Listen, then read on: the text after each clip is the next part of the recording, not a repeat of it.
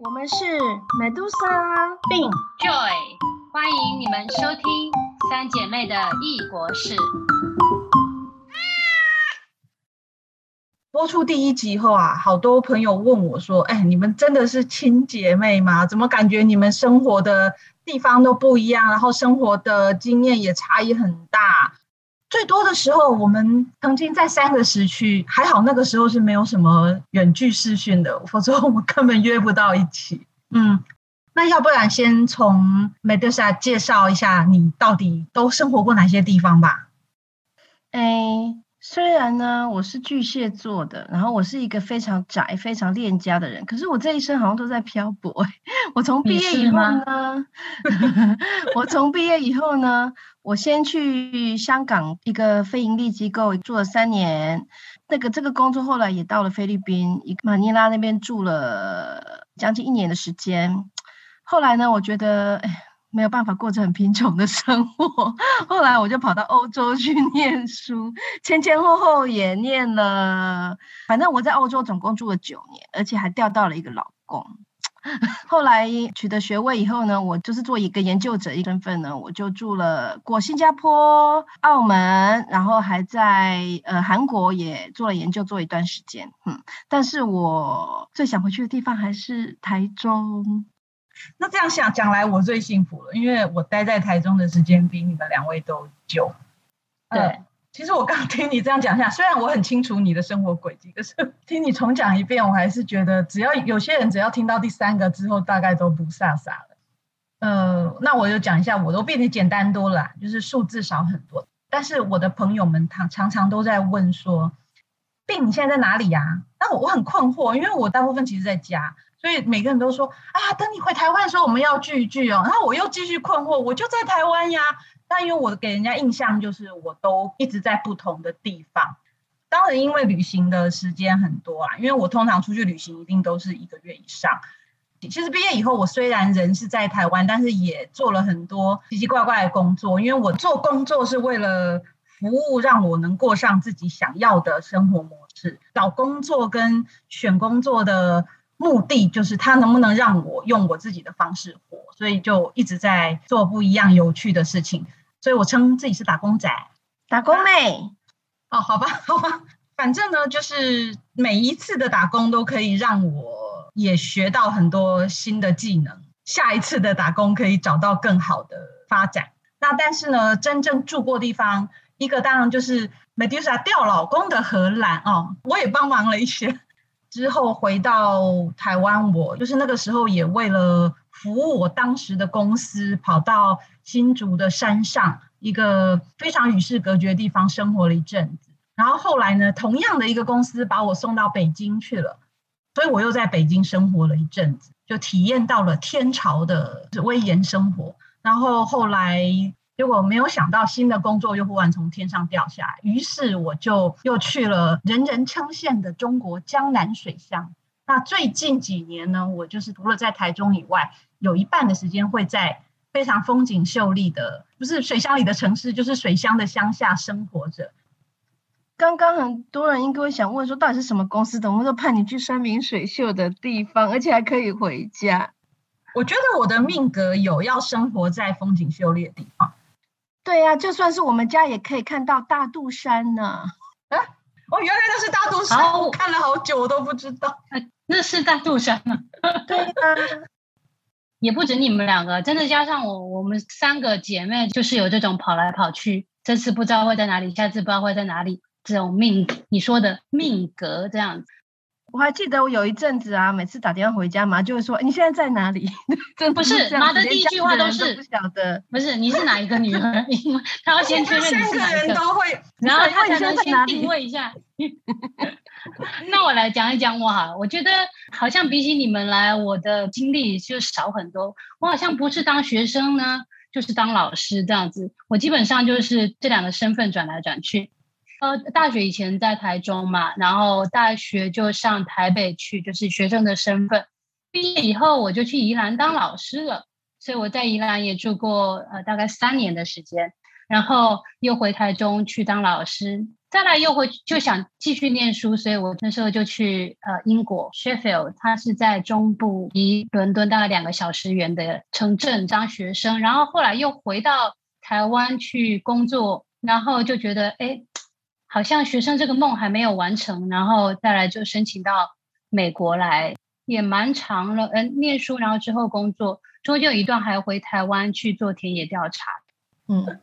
一直以来，从初中就念音乐，念到博士，然后后来的方向比较转向是做民族音乐的研究。我后来做的是台湾的歌仔戏，同时我也一直在带国乐团，一直在教，一直在演奏。你们那里叫做国乐团吗？还是你知道这个名称在各地的不同，有国乐团、民乐团、中乐团、华乐团，加起来就是中华民国四个字。真的。其实我真的有在，因为我我们我们开音乐会都要做海报嘛，然后我们在美国事实上是用 Chinese ensemble 这样子，然后我就会在旁边偷偷的加上中文嘛，我就故意把它绕一个圈，然后从中开始中乐团，呃华乐团、民乐团、国乐团，对，然后就排一个圈这样子，哎，自入性。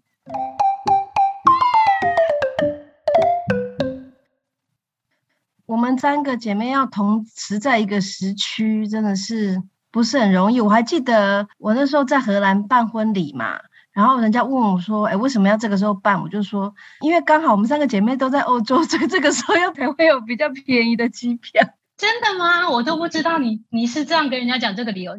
时间点是真的啊，全家只要付妈妈一张长途机票就可以办婚礼。其实我有记得，就是那个时候，我们难得的在一个时区里，严格来讲，英国还是有差一小时啦。只是每次打电话回家，还是跟妈妈差了六七个小时，变成他是离我们最远的。嗯，为我来讲哦。我觉得我现在，如果你要称为家的地方，就是我个人的感觉，我就会说是台湾跟荷兰。这也是很具体，就是说我是怎么样分配我的时间。比如说，我每年年假就回台湾，或者是说跟台湾家人去旅游，然后暑假就回荷兰。他是说家除了我个人的感觉以外，也是一种义务跟牵绊呢。因为就是家人嘛，就是你的家人住在那里，所以你必须要去探访他。我很喜欢澳门这个地方，而且我也打算在这里长期居住。可是我。就不会觉得是那种很很强烈的那种家的感觉，因为它这个城市太小了嘛，跟台台中的西屯区一样大而已嘛。我如果在台中的话，我的范围就是家里附近的市场跟夜市而已，更小好吗？我在荷兰住的一个城市呢，是叫莱顿 （Leiden）。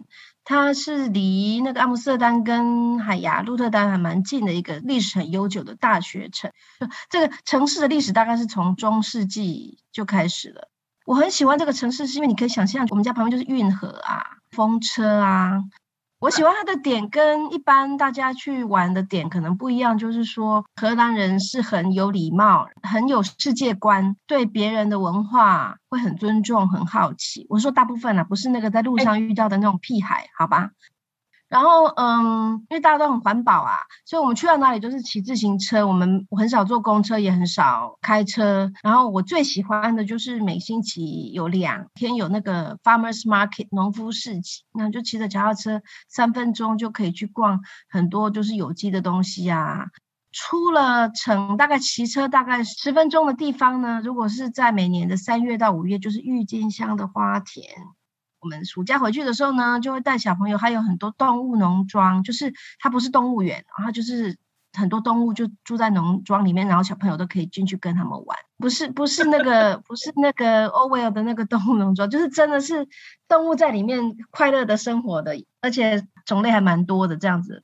我就觉得它是一个很贴近自然啊，然后很悠闲，然后很重视生活品质的地方，所以。我真的很怀念我，你记不记得我们家的厨房是一个吧台，有没有？对，记得。然后每天就是它有个阳光会从那个天窗，然后呢，嗯，做什么菜就去去外面的小花园捡个香草之类的呀。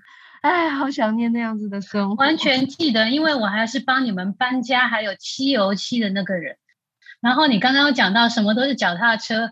我印象非常深刻，我还记得在你那住了大概一个月吧，出门都是脚踏车，然后你还记得你们骑着脚踏车在床垫哦，还有沙发，IKEA 的沙发床，我们可以用脚踏车载，反正而且是自己一个人，一手骑着脚踏车，另一只手扶着放在后座上面的那个床垫，这样子骑车。就像巴西人呢，还不会走路就会踢足球呢；荷兰人还不会走路就会 坐在自行车上面，什么都可以用自行车来摆平。我也去去你那里蹭过一段时间嘛，那我觉得那时候我一个很。乐在其中的生活就是每天早上要骑二十分钟的自行车去赶火车，最大的挑战就是火车站前面的那一些停车位，虽然已经看起来非常的庞大，但是你永远找不到位置，因为所有的人都骑自行车，每因为它是每天要重复的，直至今日还是一个非常特殊的体验，就是抢停车位。我觉得其实是一个非常健康又运动到，然后又环保，所以你那个速度呢又不用怕太慢，可是你沿路又可以看到好多街景、风景一些细节。一个城市真的是要用这个速度去慢慢看才看得到。对，那个街景风景我也要补充一句，就是骑车去火车站的路上，还会被一群生活在河边的鹅给攻击，就他们会追着你跑，你就知道那里有多自然。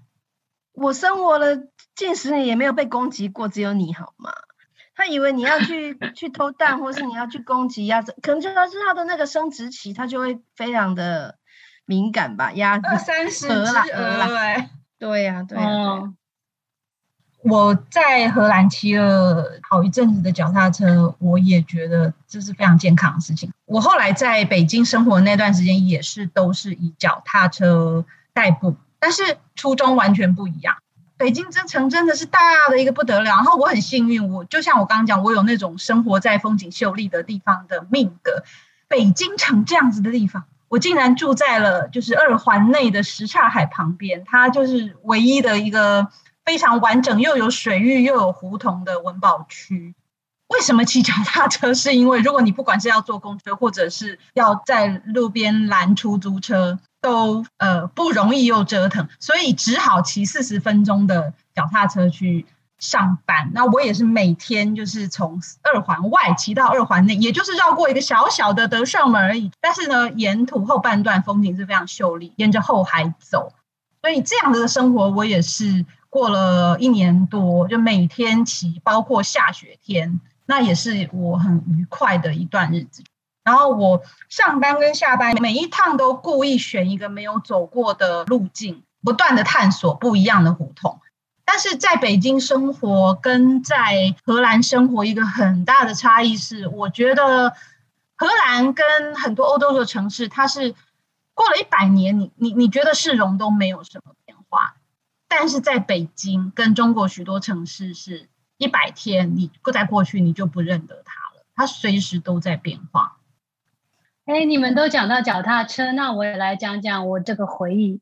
在宜兰其实是有车也有摩托车，不过我有一台脚踏车，然后常常就是下班以后，因为我自己一个人嘛，然后没事我就喜欢骑着脚踏车到处去晃晃，常常就会碰到一些惊喜，然后是我自己很喜欢。就是你骑一骑，除了你说你看到这个风景不一样，有时候你就会听到一些声音，最常听到的就是什么锣鼓声啊，然后就听到有人在念台语啊。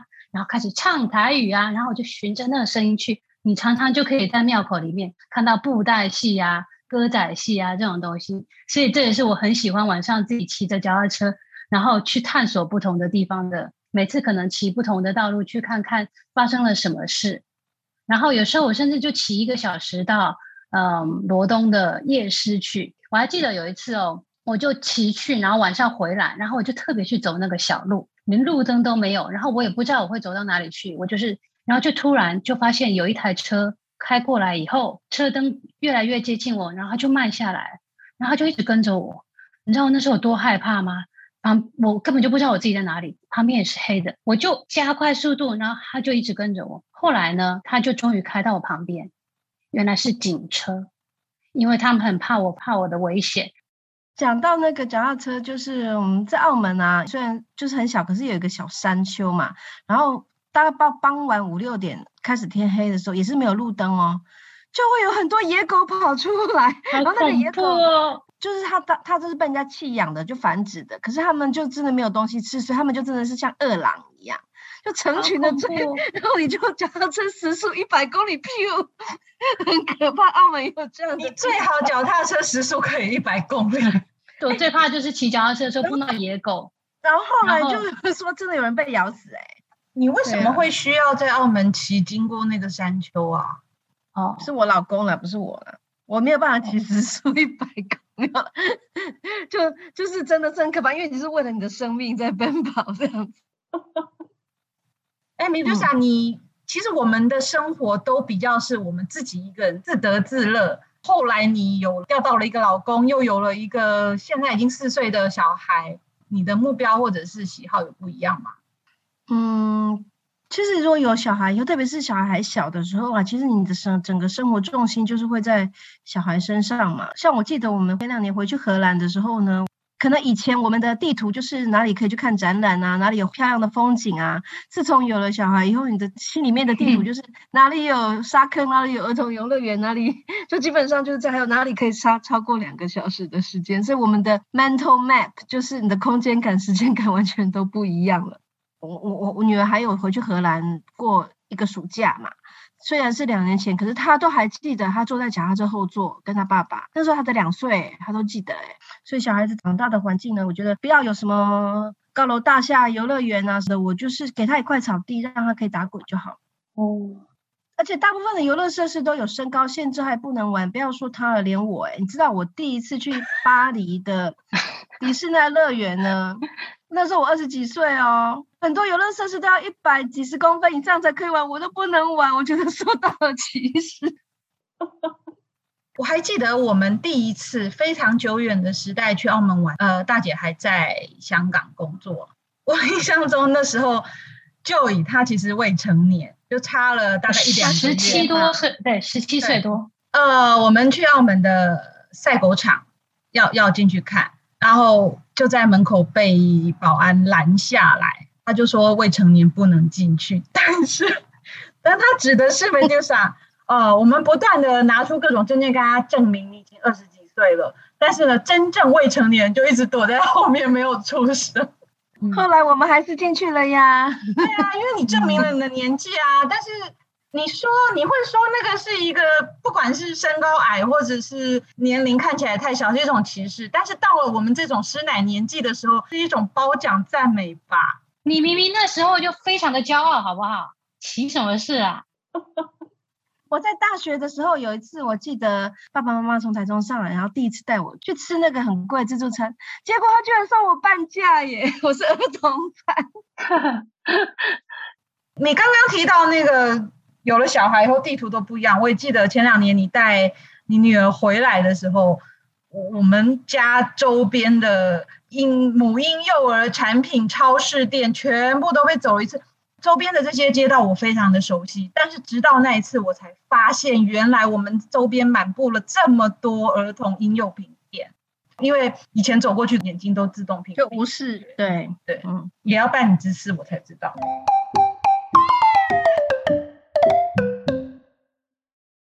刚刚其实我有讲到说，其实很多人都搞不清楚我人在哪里嘛。不知何时，我有了一种感触，就是当我在哪里有一个自己的衣橱，就是这里是我栖身之所。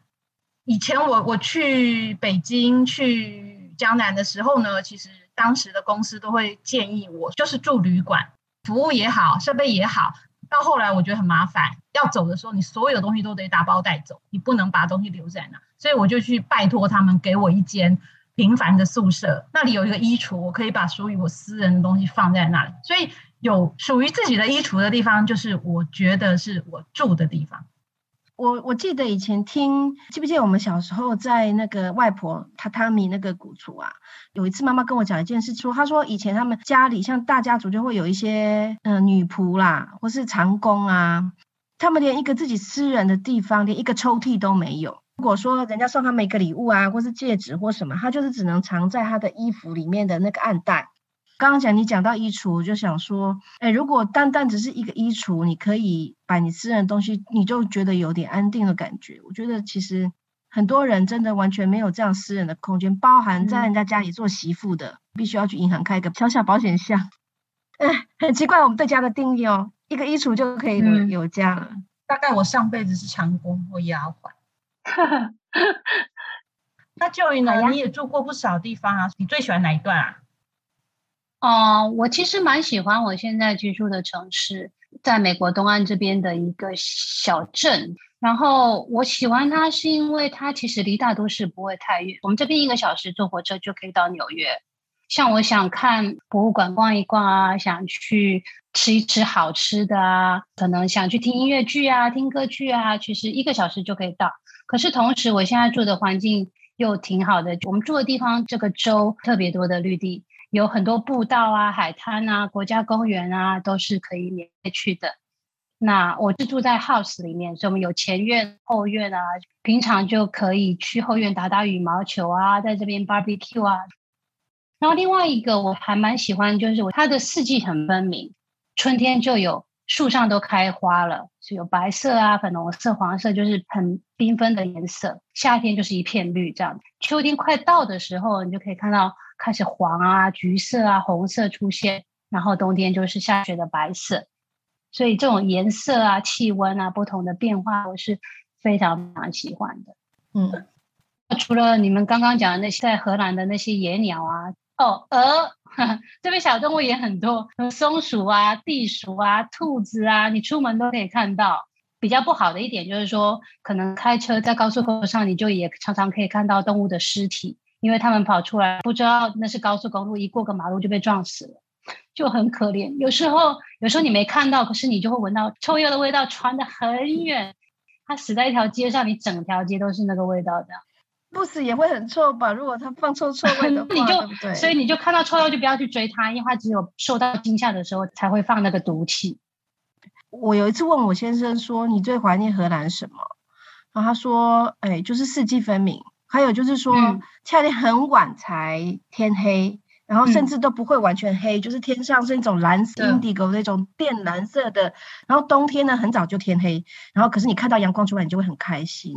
就人的生活好像需要一个时间感，一个一个节奏，然后你就知道说节什么时候到了，我们嗯应该做什么事情，有一个一个一个一个，并且最喜欢讲的这个节气，就是其实为人的生活是蛮重要的，我觉得。我也是最近几年在江南生活，才真的对节气有了概念。刚刚就提到的四季的颜色，还有物产，非常的明显。我住的地方完全是被自然环绕，半人工的自然，所以各种果树、各种花草、水域都有，就不是像大城市里面。的确是真的会跟着节气。比如说这个十五天，它什么花要开，什么鸟要来，什么虫要出来，会发生什么事情有记载，我们就可以验证。所以你说那个半个月不同的节气，然后就会有告诉你不同的花、不同的什么，那个是应该也是每个地方都不一样吧？当初在写这个节气的时候，其实是黄河到长江这这边以前传统的中原的人生活，在那周边会反映的更如实一点。哦。不，还有刚刚就也有提到，你现在的地方就是这有大自然的小镇，但是到大城市看表演、看展览都是一小时车程。我也是，我住的地方是一个纯然的乡下，但是我到上海市只要呃车程大概一个半。其实你从上海的浦西到浦东都不止从我这个乡下到上海的时间，所以我常常一日游的去看展览、去看表演，就跟朋友吃个饭，然后就回来了。就就跟我现在常常一日游台北去跟人家见面、开会或参与活动一样。哦，其实像就有比较吃亏一点，我不知道是你吃亏还是我们吃亏。就是像不管我啊，或者大姐，我们人在哪里，举家都会把它选为旅游度假地。比如说之前提到的香港、菲律宾、那荷兰、韩国、澳门，我们都就是蹭着去了。呃，我自己啊，我在北京和在在江南的时候，你们也有来。可是就好像不管你是在雪菲尔还是在现在美国，我们都没有去看你。耶，我你们太过分了，是因为我年纪最小嘛？对，我在英国只有一年是没错，我在美国现在也有十年了吧？你们居然一次都没有来。我们本来今年要去参加你的毕业典礼的呀。